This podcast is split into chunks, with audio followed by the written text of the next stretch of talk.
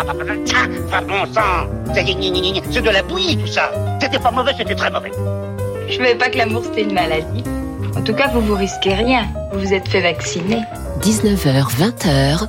Heureusement que j'ai des nerfs, sinon, vous vous imaginez si je suis sur scène sans nerfs du tout, alors vous direz, oh, qu'elle est moche. Bande à part avec Guillaume Durand sur Radio Classique. Je vais lui montrer qui c'est Raoul. Aux quatre coins de Paris qu'on va le retrouver éparpillé par petits bouts façon puzzle. Voilà, je suis ravi de vous retrouver pour Bande à part, toujours très à part, avec Carole Beffa de retour de Samos, Marc Lambron qui a passé ses vacances en Corse, Josiane Savigno, fidèle à l'île d'Oléron, Bertrand Dermoncourt, qui a assisté au plus célèbre festival Salzbourg et Bayreuth, qui sont des îles de musique. Moi qui suis donc, euh, ou qui ai passé une grande partie de mon enfance à Belle-Île-en-Mer, nous allons parler des îles pour avoir encore un parfum de vacances. Et donc Philippe Gau, notre bien-aimé producteur, lui est un homme de l'île Dieu. Les c'est un thème qu'on retrouve évidemment dans toute la musique. Et nous allons commencer immédiatement. Bonjour messieurs, bienvenue. Je dis messieurs, mais j'aurais dû dire messieurs et dames avec Josiane dans un instant. Nous allons commencer avec Reynaldo Hahn, le principal compagnon de Marcel Proust. Voici l'île de rêve, orchestre de la radio de Munich, dirigé par Hervé Niquet et chanté par la soprano québécoise Hélène Guillemette. Nous sommes en 2006 et voici Carole Beffa. Beffa.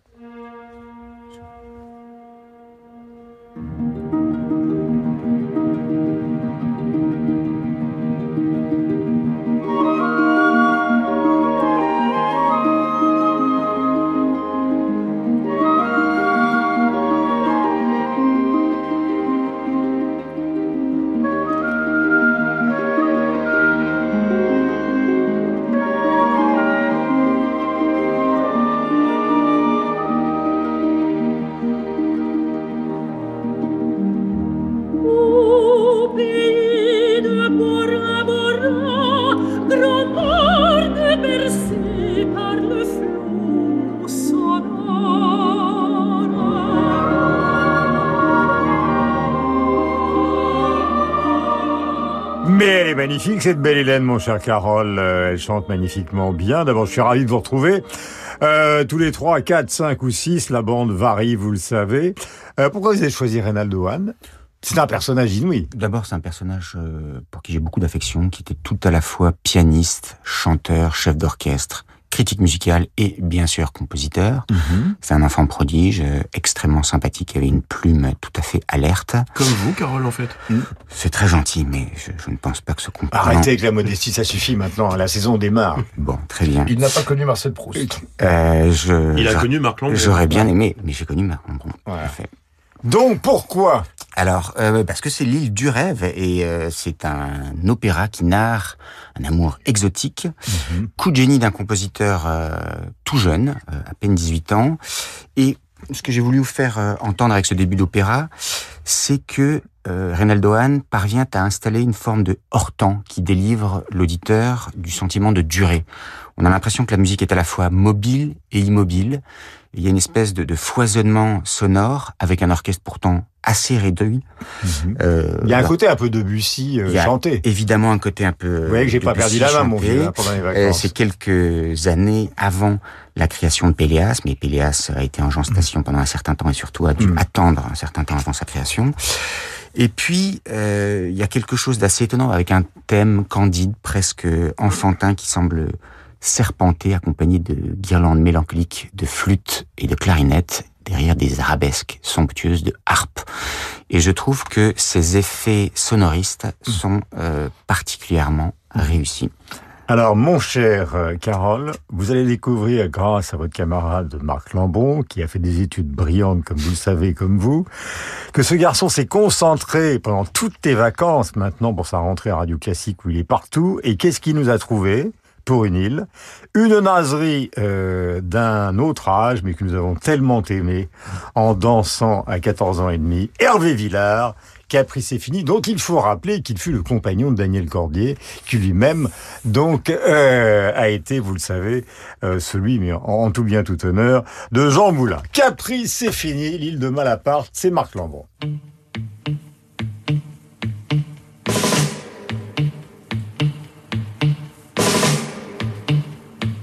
Nous n'irons plus jamais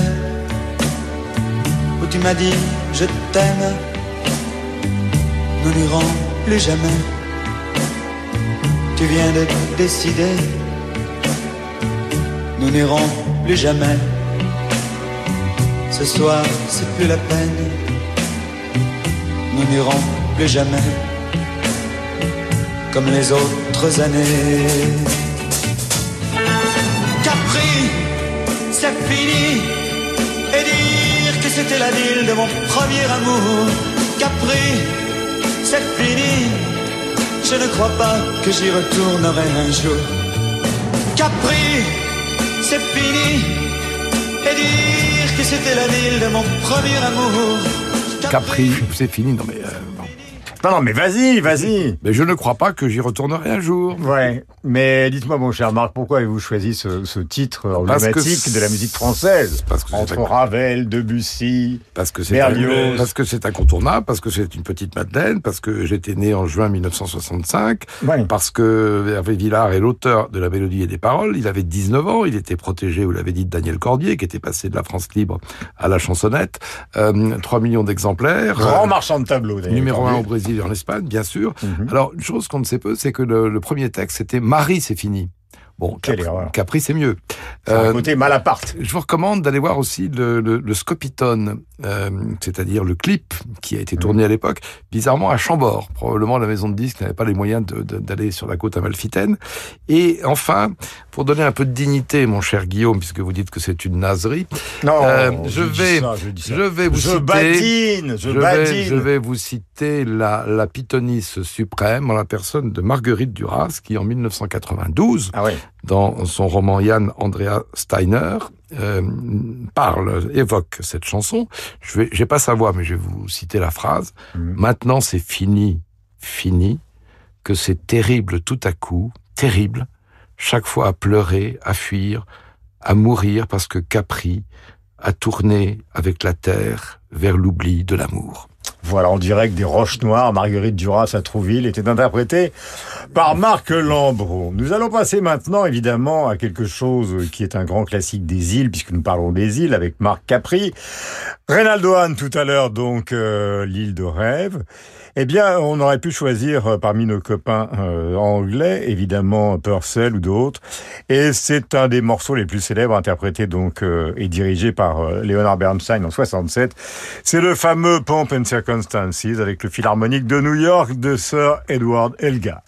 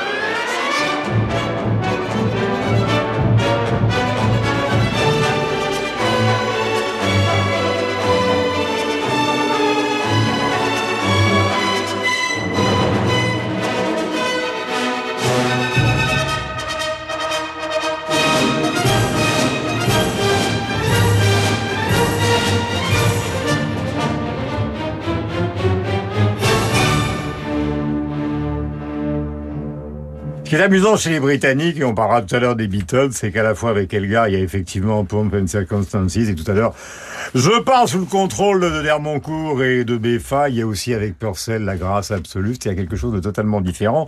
Donc nos camarades iliens sont capables de faire absolument tout. Vous étiez donc Bertrand à Salzbourg, car on va parler un peu des festivals qui sont évidemment des îles à, à eux tout seuls.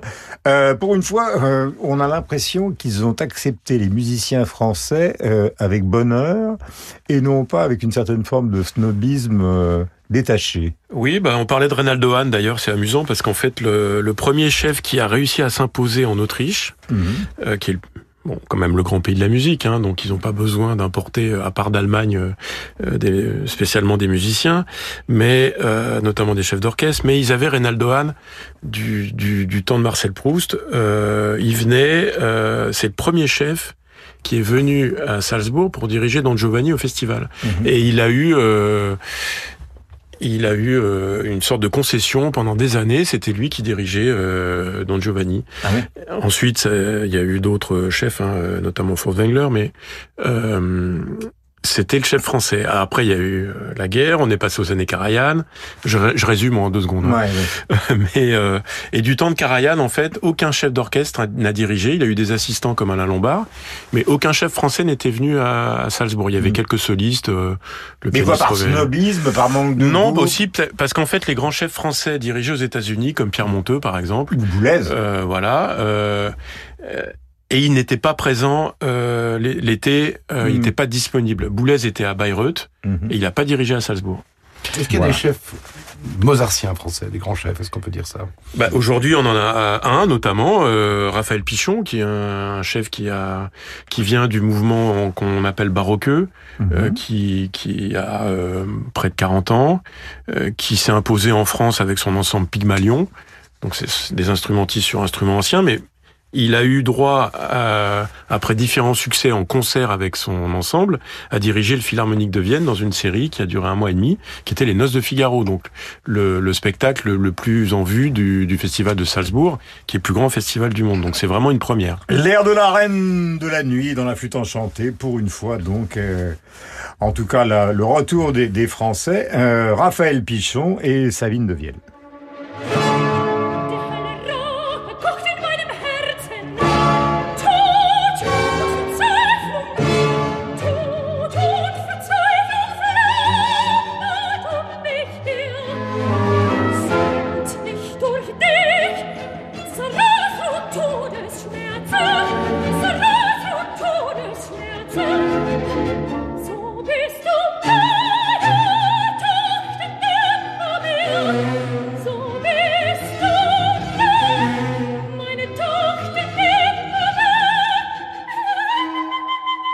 Est-ce que Salzbourg est toujours un, mon cher Bertrand, est-ce que c'est toujours une sorte de comment, de, de monument de mondanité musicale, euh, smoking, cocktail, il faut En fait, oui. rêver nos camarades, Oui, oui, tout à fait. qui nous Euh, écoutent évidemment. Mais en plus, vous, D'abord, étiez, vous étiez euh, à J'étais Ah, il a tout fait. J'étais à Glenbourne, j'étais aussi à. Bayreuth, donc ce qui, ce qui m'a permis de, de comparer.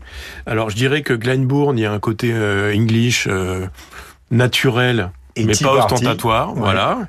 Euh, David Hockney était là, mais de manière totalement naturelle pour la reprise de son Rex Progress, par exemple. Euh, Mhm. Il était présent sur scène et dans le public, euh, mais mais comme font les Anglais, c'est-à-dire avec un naturel confondant. Euh, Salzbourg, c'est cosmopolite.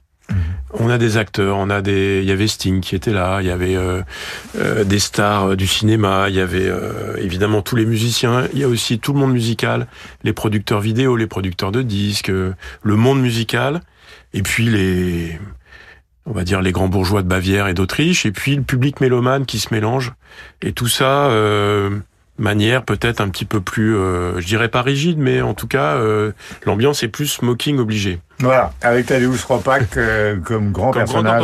voilà, oui. grand personnage de l'art contemporain et grand marchand de tableaux.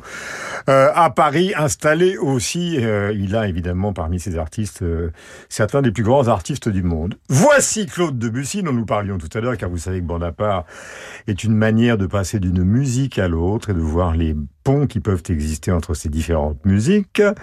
Euh, Claude Debussy, l'île est joyeuse pour lui au piano avec en 2021 Shani Diluka, originaire du Sri Lanka, encore une île et c'est Carole Beffa qui l'a choisi.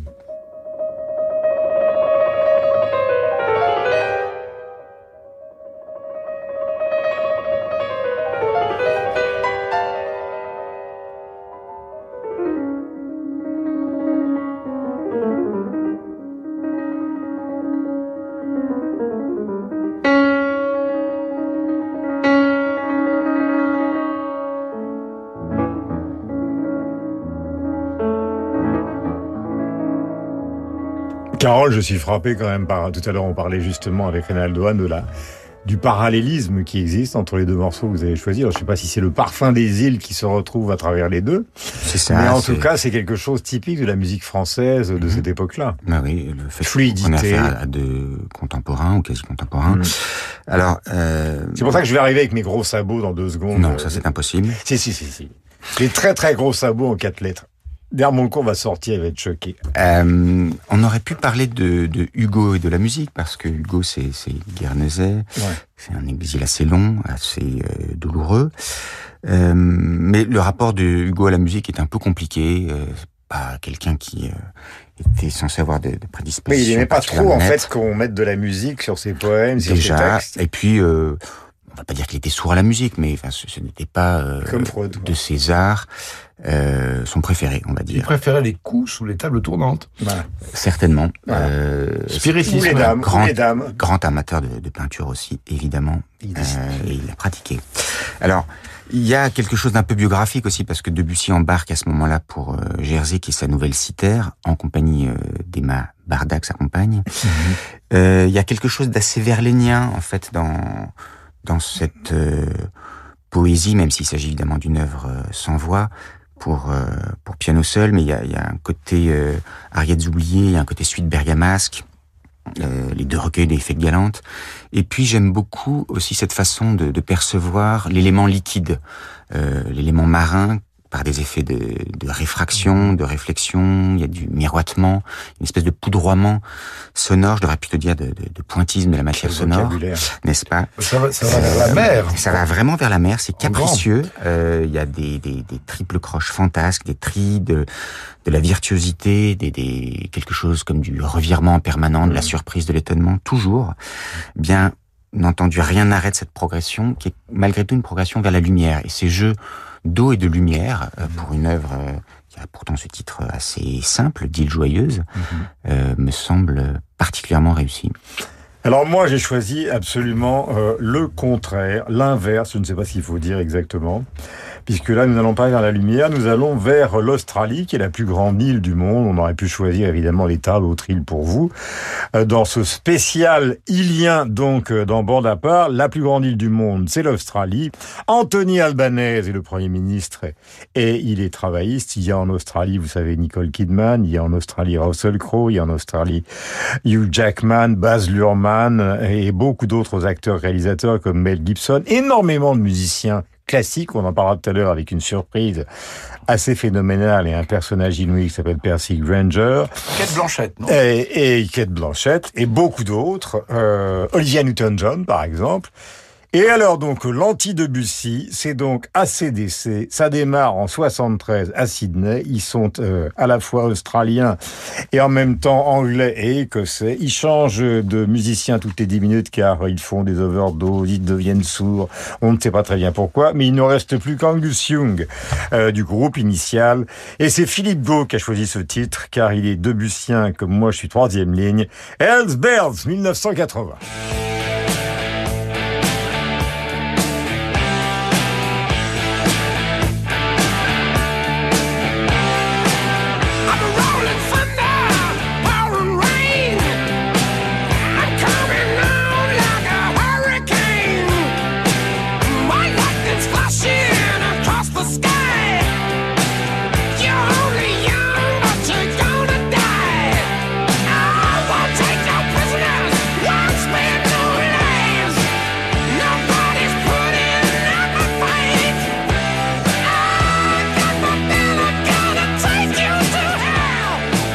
Évidemment, dans le domaine de l'effet de miroitement, des trilles, euh, c'est assez limité. Angus Young, Malcolm Young au départ.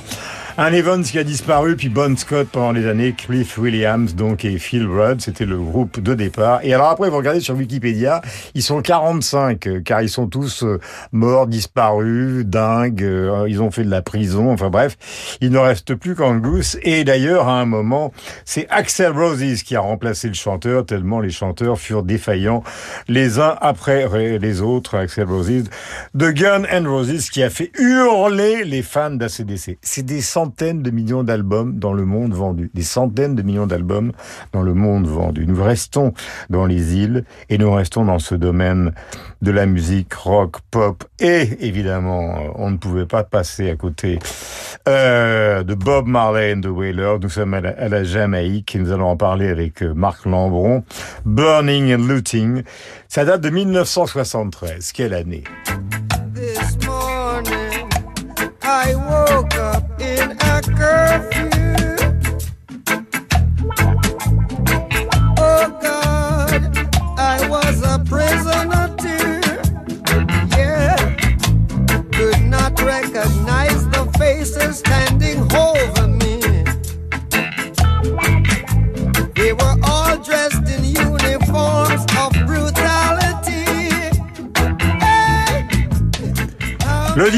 Qui nous a quittés, les Wailers, avec Robbie Shakespeare, etc. Et ce contretemps, évidemment, entre l'ensemble du groupe et la batterie.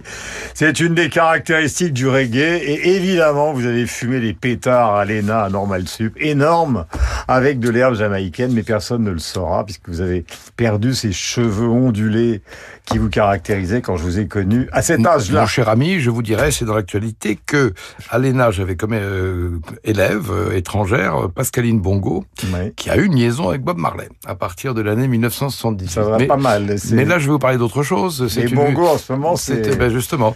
Mais c'est une. C'est pas le pied, hein. C'est donc une musique euh, insulaire, c'est-à-dire elle est à la fois sèche et, euh, et liquide. Euh, Ça nous fera méditer sur le, le local et le, et le global, car euh, une musique peut devenir euh, mondiale Mhm. euh, sans proportion avec le poids politique ou démographique d'une île. Mhm. Euh, c'est vrai de la musique cubaine et c'est évidemment vrai du, du reggae. Alors là, 73, vous l'avez dit, c'est l'album Burning. Euh, ça part d'un épisode réel, c'est-à-dire euh, la police euh, qui a ceinturé le quartier de Trenchtown à la suite de, de petites émeutes. Et ce que dit Marley, euh, c'est nous allons brûler et piller les illusions des capitalistes. Ça vient d'ailleurs sur l'album après une autre chanson assez belliqueuse, I Shot the Sheriff. Euh, mais moi, ce que j'entends surtout, ce que j'aime dans cette chanson-là, c'est le, le prophétisme de, de Bob Marley, référence euh, comme souvent au Rastafari, c'est-à-dire au Négus. Et puis il y a ces, ces merveilleux vers How many rivers do we have to cross? Before we can talk to the boss Combien de rivières devront nous traverser avant de parler au patron? Et voilà, Marley était une sorte de Moïse électrique. Voilà un personnage inouï. Bon, la part continue avec Dermoncourt, bien évidemment, Carole Beffa, Marc Lambron, toutes les formes de musique, euh, mais toutes bonnes, car au fond, c'est ça qui est l'essentiel. Euh, nous étions tout à l'heure avec à la fois Debussy, euh, Hervé Villard et Bob Marley. Voici qu'arrivent donc Hendrix, les Beatles, mais Percy Granger et beaucoup d'autres euh, musiciens, comme par exemple Richard Wagner. Vous êtes sur Radio Classique, vous avez bien raison. Voici que dans quelques instants vont apparaître avec nos camarades Serge Gainsbourg et Jeanne Moreau. Ce soir à 20h, vivez l'émotion du concert de clôture du festival Un été en France avec Gauthier Capuçon, organisé par Société Générale. Pour clore ce festival, le violoncelliste est accompagné des neuf jeunes talents avec lesquels il a partagé la scène durant trois semaines. Ne manquez pas ce programme éclectique avec des œuvres de Prokofiev, Edith Piaf ou encore Michel Legrand. Une soirée présentée par Gauthier Capuçon lui-même. Moi, j'aime pas l'orthographe. Moi, j'aime bien les histoires. Bonjour, c'est Elodie Fondacci. Et si les enfants apprenaient l'orthographe avec des histoires? Celle du petit hibou qui a des poux ou encore de Monsieur Tu et de son chien S? Découvrez les histoires farfelues d'orthographe. Des albums à lire ou à écouter avec des activités et même des jeux. Les histoires farfelues d'orthographe par Elodie Fondacci. Disponible en librairie pour le plus grand plaisir des enfants. À partir de 6 ans aux éditions Le Robert et l'Uni avec Radio Classique. Chef-d'œuvre classique et hommage à Cocteau, disparu il y a 60 ans, la 35e édition du Festival de Lan est une invitation au plaisir et à la découverte. En ouverture, concert Mozart et Ligeti avec l'orchestre Les Siècles et François-Xavier Roth dans la magnifique cathédrale illuminée aux chandelles. Puis une dizaine de concerts, des mariés de la Tour Eiffel par les frivolités parisiennes, au Requiem de Mozart par Julien Chauvin et le concert de la Loge. Le Festival de Lan, c'est du 12 septembre au 8 octobre. Plus d'infos sur festival-lan.org. Imaginez un hôtel 5 étoiles au bord de la mer, Un personnel convivial et attentionné, des soins de thalassothérapie parmi les plus réputés au monde et des soirées musicales d'exception, en compagnie d'Eve et de fabuleux artistes. Votre séjour Thalasso Radio Classique vous attend au terme marin de Saint-Malo du 26 novembre au 1er décembre prochain. Réservez dès maintenant au 02 99 40 75 00 ou sur thalasso-saintmalo.com. Bonjour, je m'appelle Anne. J'aimerais que nos enfants puissent vivre dans une nature préservée. Alors, j'ai décidé de faire un leg au Muséum national d'histoire naturelle pour soutenir ses explorations scientifiques ou ses actions de préservation des espèces menacées. En faisant un leg, une donation ou en transmettant votre assurance vie, vous soutenez le Muséum national d'histoire naturelle et ses 600 chercheurs mobilisés pour la protection de la biodiversité. Contactez-nous au 01 40 79 38 61 ou rendez-vous sur soutenir.mnhn.fr. Vous êtes bien avec Radio Classique.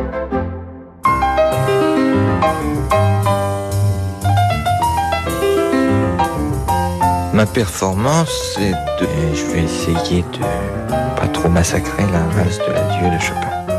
19h, 20h. Comme tous les gens qui ont une tendance à la paresse, je travaille beaucoup. Bande à part avec Guillaume Durand sur Radio Classique.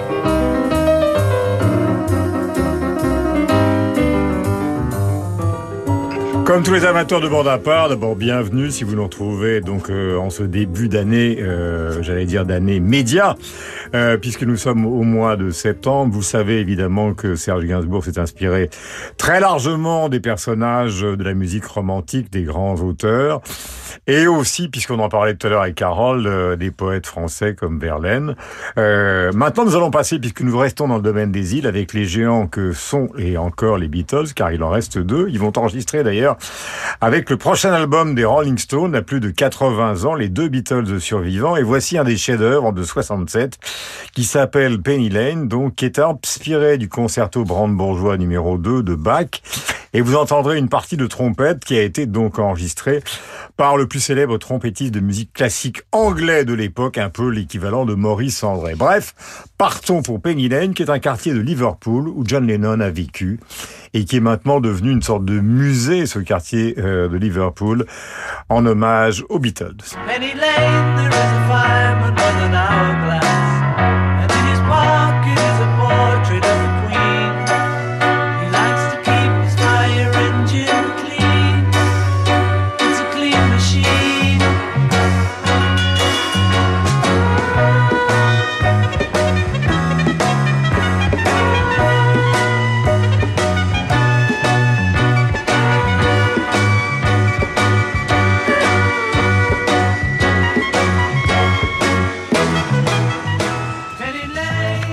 Vous voyez, la conversation est passionnée autour de Penny Lane. Effectivement, c'est le moment où les Beatles se détachent du blues, euh, alors que les Rolling Stones y restent évidemment.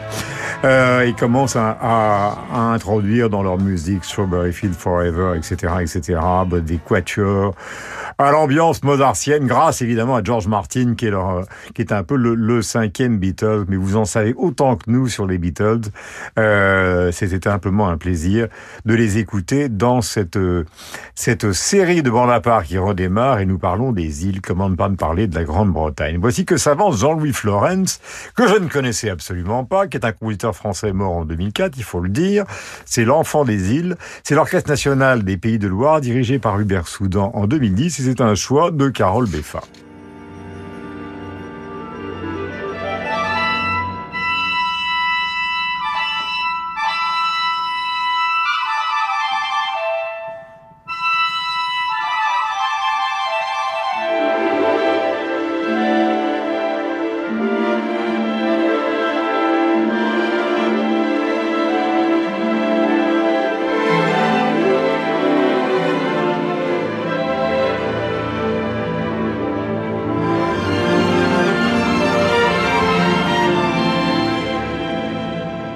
Un peu un autoportrait, Carole, hein, parce que depuis que je vous connais. J'adore cette musique. Enfin, je- je- hum, la première fois que j'ai entendu cette musique, je me suis dit, oh là là, on, on est quelque part entre Dutilleux pour euh, l'harmonie et Messiaen pour une forme d'orchestration ou l'inverse.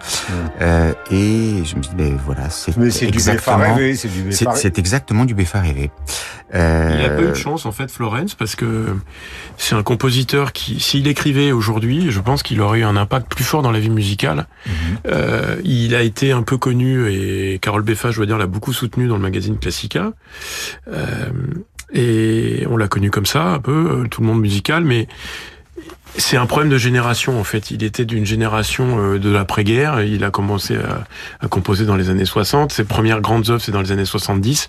Et à cette époque-là, on avait c'est un cliché de le dire, mais on n'avait pas le droit d'écrire une musique comme ça, aussi luxuriante, aussi mélodique par moment. Et euh, je pense qu'on le redécouvrira dans le dans le futur. Il regardait vers l'Orient aussi. Il Et l'Afrique. Surtout le- Oui. vers l'Afrique. Euh, en fait, sur les conseils de Messiaen, il avait beaucoup voyagé. Niger, Polynésie, Égypte, savane, tropique.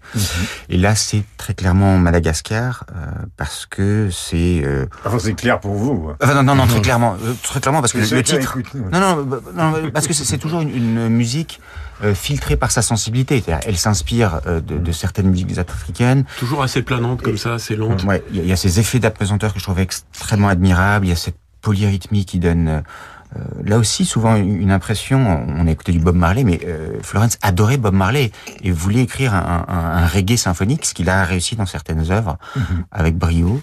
Euh, Je, crois que Marc Lambron est notamment, euh, je pense, est très intéressé et certains de nos auditeurs vont vouloir réécouter Florence.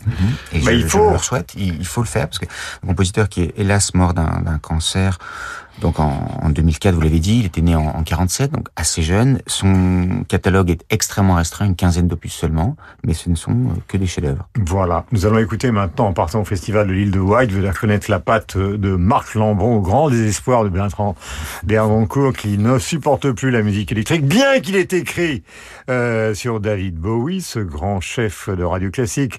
Voici l'extraordinaire, l'inouï gaucher, euh, qui joue avec des guitaristes de droitier, mais il s'en fout complètement.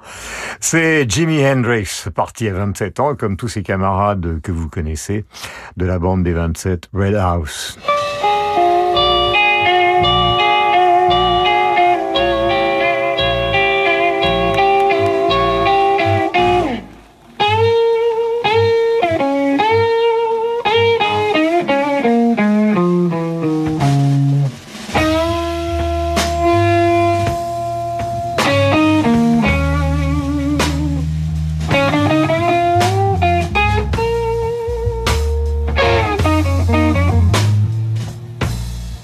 Île de White, l'un des plus célèbres festivals de l'histoire du rock. Un bordel considérable d'ailleurs euh, sur place, mais ça a été inouï. L'île a été envahie.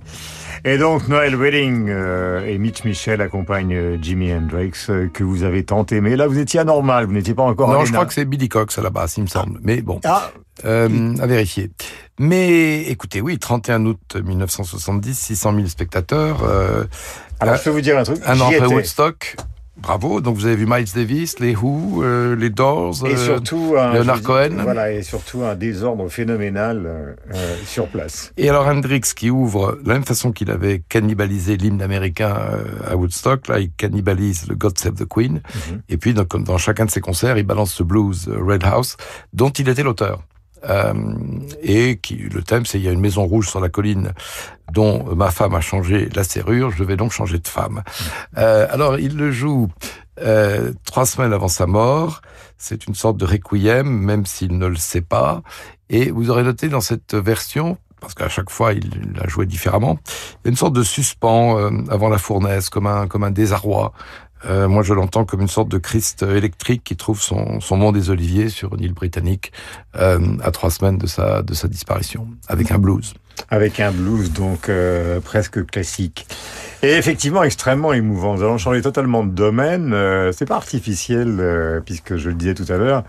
Les festivals sont des îles où on communie. J'étais à, à, à White et j'étais un adolescent et notre ami d'Hermoncourt euh, était lui à Bayreuth. Alors, euh, Bayreuth, quelle est la différence avec Salzbourg pour ceux qui n'ont pas eu la chance de, se déplacer et qui écoutent de la musique sur Radio Classique? Alors d'abord, il y a le, le- évidemment le, le principe même du festival. À, à Bayreuth, on, on a le, le c'est la salle voulue par Wagner où on écoute tous les soirs un opéra différent de Wagner. Mhm. À Salzbourg, on a trois opéras, deux théâtres, plusieurs salles de concert. Il y a des fois six spectacles en même temps euh, et c'est plus éclectique évidemment dans la programmation. Il y a beaucoup plus de choses et c'est beaucoup plus cosmopolite dans le public. Mhm. Mais on est-ce va que- communier mais- à Bayreuth. Ouais, mais est-ce que c'est va- toujours Wagner à Bayreuth? Les- Il n'y a aucune exception. Jamais. Depuis l'origine, on n'a jamais joué, Mhm. euh, sauf pour la réouverture en 51. C'était la neuvième de Beethoven. euh, une note d'un autre compositeur. C'est d'ailleurs un débat, euh, parmi les nombreux débats autour du festival de Bayreuth, qui est beaucoup critiqué par nos amis euh, en Allemagne, pour sa direction, pour sa programmation, pour les metteurs en scène, pour la- le choix des chefs, pour plein de choses. Ça fait partie des débats. Mm. C'est pour ça d'ailleurs qu'il y a eu des moments où on a changé considérablement à la fois les chefs et les metteurs en scène. On se souvient évidemment de l'apport qui fut très important des deux Français, à savoir euh, Boulez et, et Chéreau, Chéreau, tout à fait. qui ont joué un rôle euh, dans euh, cette affaire. Richard Wagner, Parsifal. Il est inutile de vous présenter cet opéra, mais il a été présenté pour la première fois en réalité augmentée. Euh, pour l'instant, nous allons écouter Karajan avec le Philharmonique de Berlin. Nous sommes en 79, période classique. Et Dermoncourt vous dira ce qu'il a pensé de cette réalité euh, augmentée dans un instant.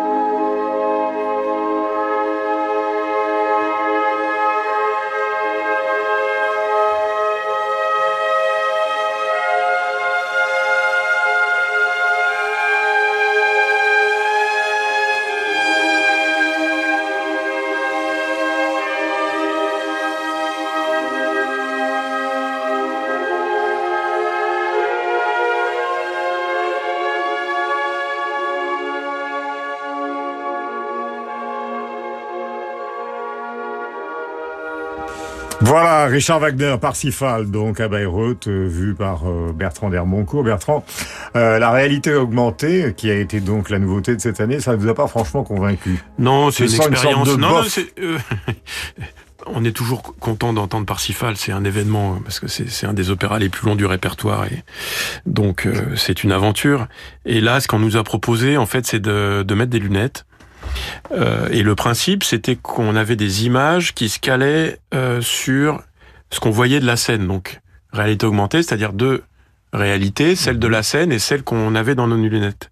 Ce qui m'a déçu, c'est pas le principe, parce que j'étais assez excité en fait d'essayer, euh, mais euh, c'est l'esthétique même de la réalisation qui était euh, qui dépassait pas le jeu vidéo vraiment euh, des années 80 quoi. C'était- C'était assez grossier, ça apportait rien euh, à l'expérience euh, totale que, que souhaitait euh, Richard Wagner au départ, et donc c'était assez excitant mais mal réalisé. Alors, euh, je pense qu'aussi euh, peut-être c'était balbutiant d'un point de vue technique. Il y avait que trois rangs de l'orchestre qui étaient équipés, donc ça a créé une polémique une fois de plus à Bayreuth. Euh, et dans les années pas, qui en viennent, on en, on en verra d'autres. Non, à Bayreuth, on peut pas faire quoi que ce soit sans qu'il y ait une polémique. Alors ici, il y a eu un grand succès que je peux signaler parce qu'on parlait des artistes français et des, des chanteuses françaises à à Salzbourg. Là, à Bayreuth, on a eu la- une grande première pour le Tannhauser, une reprise. C'était Nathalie Sutzmann, une ancienne chanteuse française la carrière internationale qui depuis dix ans dirige, et ça a été un triomphe. Tant mieux.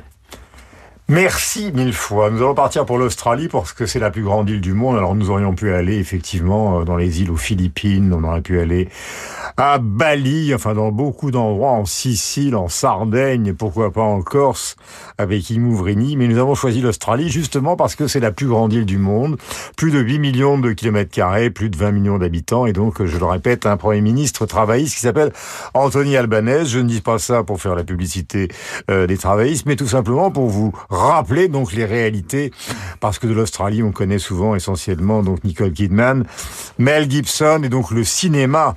Euh, euh, qui provient de cette île et qui s'est transformée souvent en annexe d'Hollywood. Euh, commençons par euh, cette petite découverte, ou plutôt un rappel pour ceux qui aiment le rugby, comme Philippe Gau. Voici ce qu'on entend sur les stades, l'hymne australien.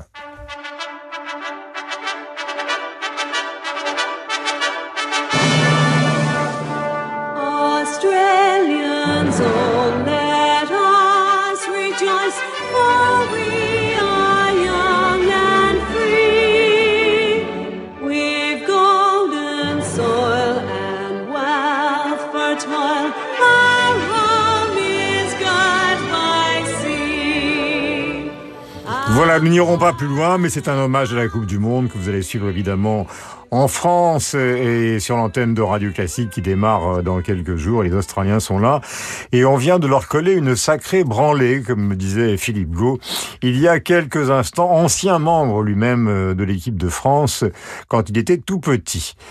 La découverte, donc on va en parler ensemble, c'est un personnage inouï, on va en parler avec Marc, Carole et évidemment Dermoncourt, c'est Percy Granger. Alors moi je ne le connaissais pas, j'ai regardé évidemment parmi euh, tous les musiciens à la fois pop et classique australiens, vous connaissez évidemment In Excess, Midnight Oil, tout à l'heure on en a Kylie parlé, Minogue, on n'a pas Kylie parlé. Minogue, etc., etc.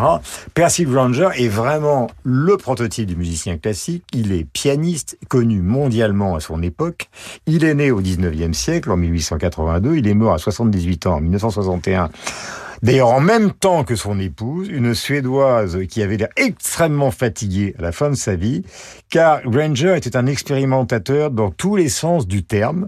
Il a commencé par jouer une musique euh, debussienne.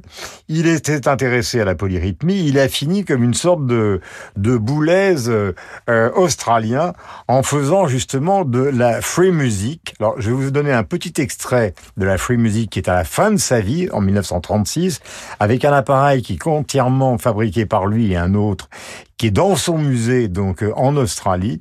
Et ça donne ça. Euh, attention.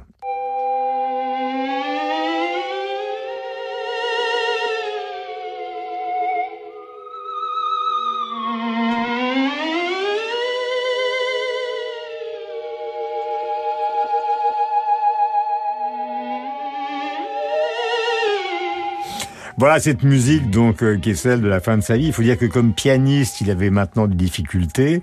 Je disais que c'est un personnage totalement extravagant. Il s'habillait parfois d'une manière extrêmement classique quand il faisait ses tournées dans le monde entier. Il a été jeune à Londres, puis à Berlin avec sa mère. La famille a été décimée car le père avait la syphilis et évidemment maman a fini par avoir la syphilis aussi. Donc ça a été extrêmement compliqué et lui a entamé une carrière de pianiste international trois fois à la Maison Blanche avec les présidents successifs. Et en même temps, il n'y a pas d'autre mot, c'était un fou du sexe. Euh, il a demandé que dans son musée soient incorporés tous les instruments sadomasochistes qu'il avait utilisés toute sa vie, et notamment des instruments fabriqués avec des baguettes de chef d'orchestre, car il était aussi chef d'orchestre. Voici par exemple un, un- un extrait de la musique beaucoup plus classique qu'il avait enregistré avant. Euh, ça s'appelle Nordic Princess, c'est l'orchestre symphonique de la radio slovaque. Je voudrais simplement vous dire euh, un petit mot pour vous montrer l'étrangeté de ce personnage. C'est que cette musique, il l'a jouée en l'hommage euh, au mariage de son épouse qu'il a fait sur scène au Hollywood Bowl devant, tenez-vous bien, 20 000 personnes et il leur a demandé la main de sa femme et il a joué ça.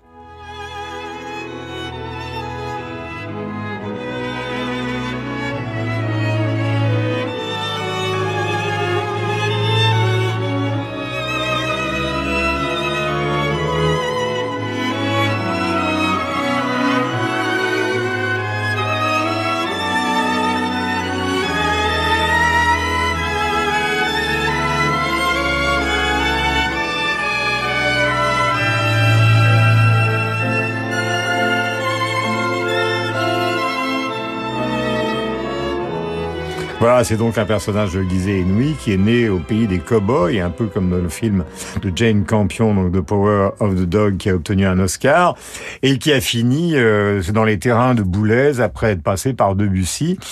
Euh, après Nordic Princess, voici par exemple ce qu'il avait enregistré et composé en 1901, donc il était absolument jeune, il était très beau.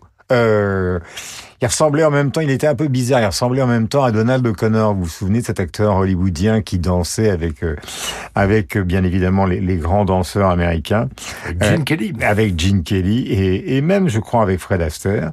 Euh, voici Train Music, nous sommes en 1901 et ça a été enregistré avec Simon Rattle, car nous allons parler des grands chefs d'orchestre britanniques. Nous restons dans les îles. Voici donc cet étrange Australien qui a vécu à Londres, qui a été même prof euh, à New York, où il recevait fréquemment Duke Ellington.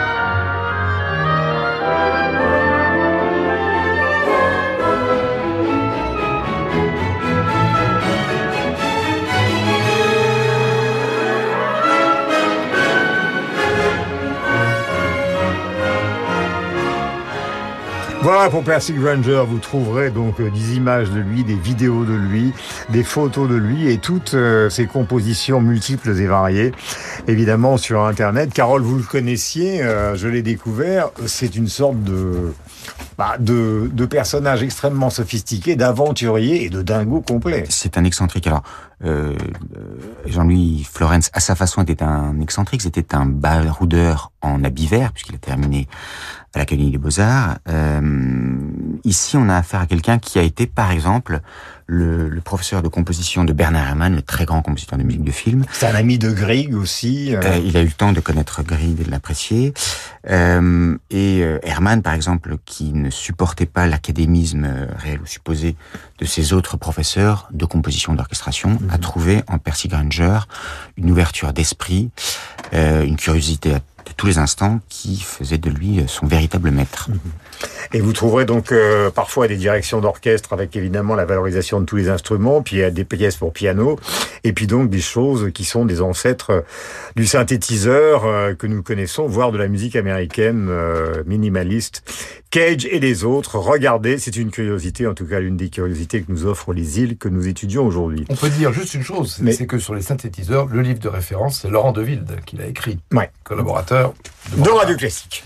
Alors à propos de Simon Rattle, donc qui a enregistré ce Train Music, la Grande-Bretagne, vous le savez, puisque nous parlons des îles, a vu naître un nombre important de grands chefs d'orchestre, Britton, Colin Davis, Nevin Mariner, tous les trois disparus, et puis toujours en activité, Daniel Harding, Paul Daniel, Antonio Papano, ou encore Sir John Elliott Gardiner, mon cher Philippe Gau, euh, qui a fait parler de lui récemment. Ah, oui, c'était il y a une douzaine de jours. Ça se passait euh, au festival Berlioz de la Côte Saint-André dans, l'Isère. Euh, l'orchestre donnait donc l'orchestre révolutionnaire et romantique et le chœur Monteverdi de Sir John Elliott Gardiner qui donnait euh, les Troyens de Berlioz en deux parties cette fois-ci. Il a donné la première partie, ça s'est plutôt bien passé pendant le concert, mais à la suite du concert, dans les coulisses, là on peut dire que le chef d'orchestre anglais a péter les plombs, si je puis me permettre. Euh, il s'est adressé à la basse, euh, qui s'appelle William Thomas, qui est un colosse, hein, les basses sont souvent costauds, d'un mètre 90. Il lui a d'abord renversé un verre de bière dessus, et ensuite il lui a, euh, alors, officiellement donné une claque, et en fait, d'après euh, les enquêteurs sur place, et notamment leur maison qui s'y est rendue, euh, c'est bel et bien un coup de poing qui a d'ailleurs fait saigner le, ce, ce, chanteur. tout ça parce qu'il avait quitté la scène du mauvais côté. Bon, c'est quand même bizarre comme raison pour frapper un chanteur. Alors, euh, ses agents ont prétexté que la chaleur, la canicule qui régnait là-bas lui avait euh, euh, malheureusement, il avait passé une mauvaise nuit la veille et puis il avait euh, changé de traitement pour ses problèmes cardiaques. Euh, enfin, toujours est-il en tout cas que lui-même et surtout la direction du, du festival de la Côte Saint-André lui ont demandé de rentrer chez lui à Londres, se faire examiner par son médecin. C'est donc son assistant, un luxembourgeois qui s'appelle euh, Dini euh, Souza qui a pris la suite, qui a fait le, la seconde partie le lendemain, mais surtout après, euh, les Troyens devaient être joués toujours avec euh, l'orchestre de Sir Elliott, euh, Sir Gardiner, à Salzbourg, puis à Versailles cette semaine, mm -hmm. puis à Berlin, et surtout ce soir, dimanche, au Proms, au Royal Albert Hall Il ne sera pas là puisqu'il a renoncé à tous ses concerts et c'est donc Dini Souza qui, qui euh, euh, dirige. Et alors dans un communiqué, Sir Gardiner a admis que la violence physique n'est jamais acceptable et que les musiciens doivent toujours se sentir en sécurité. Et il demande à ce qu'on soit patient et compréhensif pendant qu'il prend le temps de réfléchir à la portée de ses actes. Ça sent quand même un petit peu, je sais pas si ce que euh, pense Bertrand, mais ça sent un petit peu à 80 ans la, Ça va la pas fin être de carrière. pour lui de, de revenir, malheureusement. Oui. C'est comme Will Smith aux Oscars, toute proportion gardée. Ça a choqué un peu le monde musical. euh, c'est dommage parce qu'en fait, euh, bon, d'abord c'est un excellent musicien caractériel, ça on le sait depuis toujours. Euh, et là peut-être qu'il est allé trop loin. Et ce qui est dommage, c'est qu'il euh, dirige essentiellement son orchestre et son chœur, et que euh, je le vois mal passer la main, et que tous ces musiciens qu'il a avec lui depuis tant d'années euh, aillent euh, et soient dirigés